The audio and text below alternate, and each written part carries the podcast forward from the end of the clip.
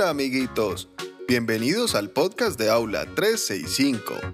¿Sabías que según las Naciones Unidas existen 193 países? En este episodio vamos a contarte cómo están divididos y por qué los mapas son tan importantes para poder ubicarnos en el mundo. Recuerda que puedes encontrar más contenidos en www.aula365.com y si quieres participar de nuestros capítulos o sugerirnos temas nuevos, escríbenos a info.aula365.com o envíanos un mensaje de voz en el link de la descripción. Ahora sí, ¿listos para viajar por el mundo? Alista tu pasaporte y comencemos.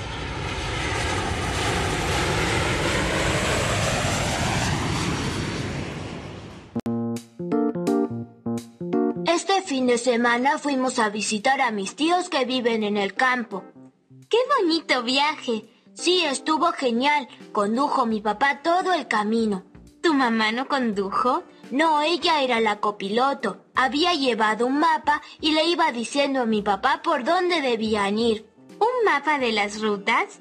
Sí, uno algo extraño. ¿Por qué dices que era extraño? Porque los mapas que yo vi hasta ahora estaban llenos de colores, como los que mostró la maestra en clase, pero este era en blanco y negro. Lo que sucede es que era distinto, no como los que vimos en la escuela. ¿Por qué? Hay mapas que tienen colores y otros que no. Recuerda que la maestra nos contó algo de eso. Esta es una imagen de la Tierra vista desde el espacio. ¡Guau! Se ve muy bonita, toda rodeada de nubes y mucha agua. ¿Solo nubes y agua? No, también están las partes de tierra seca, que se llaman... Oh, no lo recuerdo. No importa, Santi, son los continentes. Si pudiéramos quitar las nubes, la Tierra se vería aproximadamente como este globo terráqueo. ¿De veras? Sí, pero no todo el mundo tiene un globo terráqueo en su casa. Por suerte se inventaron los mapas, que muestran lo mismo dibujado en un papel. Miren, por ejemplo, una foto de todos los continentes del mundo. ¿De todo el mundo? ¡Es increíble! Sí, es muy bonito. Sobre la foto se dibujaron los límites de todos los países. ¿Y qué son los límites, maestra? Son líneas que dividen y que muestran dónde termina y dónde empieza cada país. Este es un mapa mundi. En este mapa se representa todo el mundo sobre el papel. ¿Y para qué son los diferentes colores? Los colores que ven se pintaron así para poder diferenciar cada país. Este que les muestro se llama mapa político. ¿Se llama así porque muestra las divisiones entre los países? Exacto.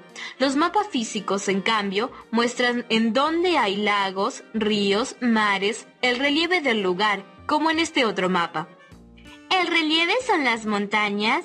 No solo las montañas. La actividad que se encarga de la confección de los mapas geográficos se llama cartografía y tiene en cuenta que el relieve también está formado por los valles, las colinas, las llanuras o cualquier otra forma que tenga la superficie de la Tierra. Ah, ahora entiendo. Cualquier diferencia que haya en la superficie está marcada en un mapa físico. Pero, ¿qué son los valles, las colinas y las llanuras?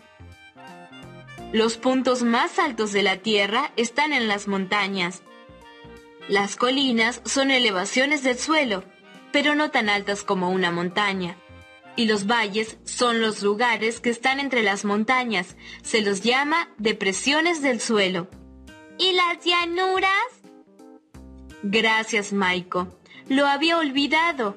Las llanuras son lugares muy grandes sin ninguna montaña o colina, es decir, en donde el suelo tiene la misma altura en todos lados. Entonces, no siempre los mismos colores quieren decir lo mismo. Pues no, depende de cada caso. ¿Notaste que en los mapas físicos que mostró la maestra no decían qué quería decir cada color? Sí, pero me parece que para ese caso siempre se usan los mismos colores. Claro, se usan colores porque es más fácil ponerle colores para indicar diferentes cosas que escribir. Aquí hay una montaña o aquí hay un valle. Claro, sería muy confuso. Además, se ve mucho mejor y más rápido que hay en cada lugar. Recuerda acceder al enlace en la descripción para que puedas descubrir más contenidos asombrosos. Ahora es momento de desafiar tu mente. ¿Estás listo? ¿Te ubicas fácilmente en un mapa? Con este divertido juego lo vas a poder hacer sin ningún problema. Nosotros te diremos las fronteras y tu desafío será adivinar el país. ¿Estás preparado? Hagamos una prueba. Limita al norte con Canadá, al sur con México y a los lados con dos océanos. 5, 4, 3, 2, 1. Y la respuesta es Estados Unidos. Ahora es tu turno. Nivel 1.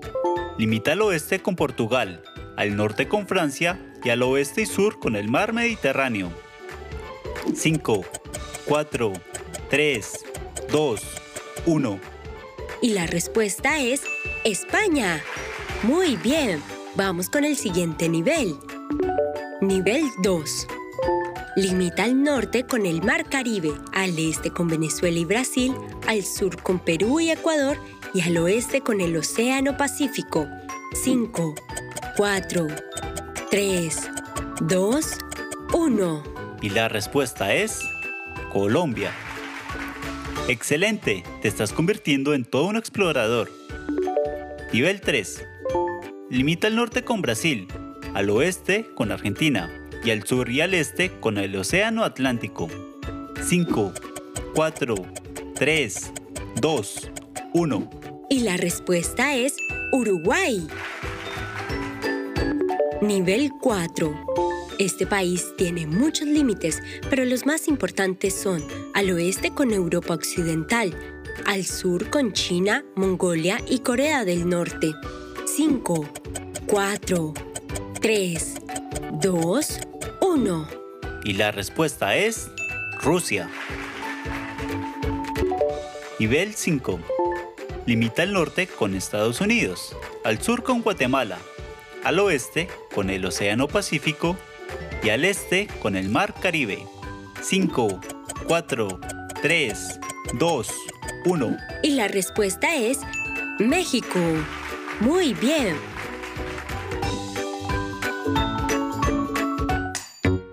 ¡Qué divertido! Continuemos aprendiendo.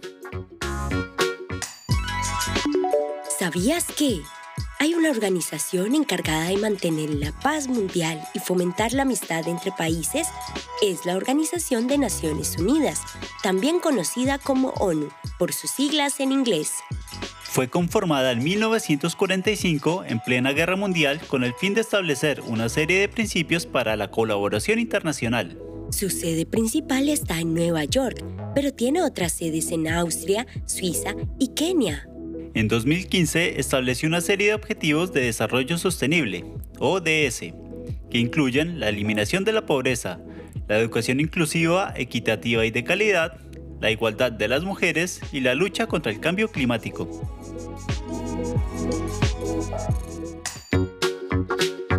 Eso es todo por ahora. ¿Te gustaría ser parte del próximo episodio? Envíanos un mensaje de voz en el link de la descripción o escríbenos a info@aula365.com y cuéntanos desde qué parte del mundo nos estás escuchando. Recuerda seguirnos en Spotify como Aula 365 y disfruta de todos nuestros episodios. Ahora, continúa aprendiendo con más contenidos asombrosos en www.aula365.com encontrarás miles de divertidas películas animadas, resúmenes, guías de estudio y todo lo que necesitas para hacer un 10 en el cole. Te esperamos en el próximo capítulo.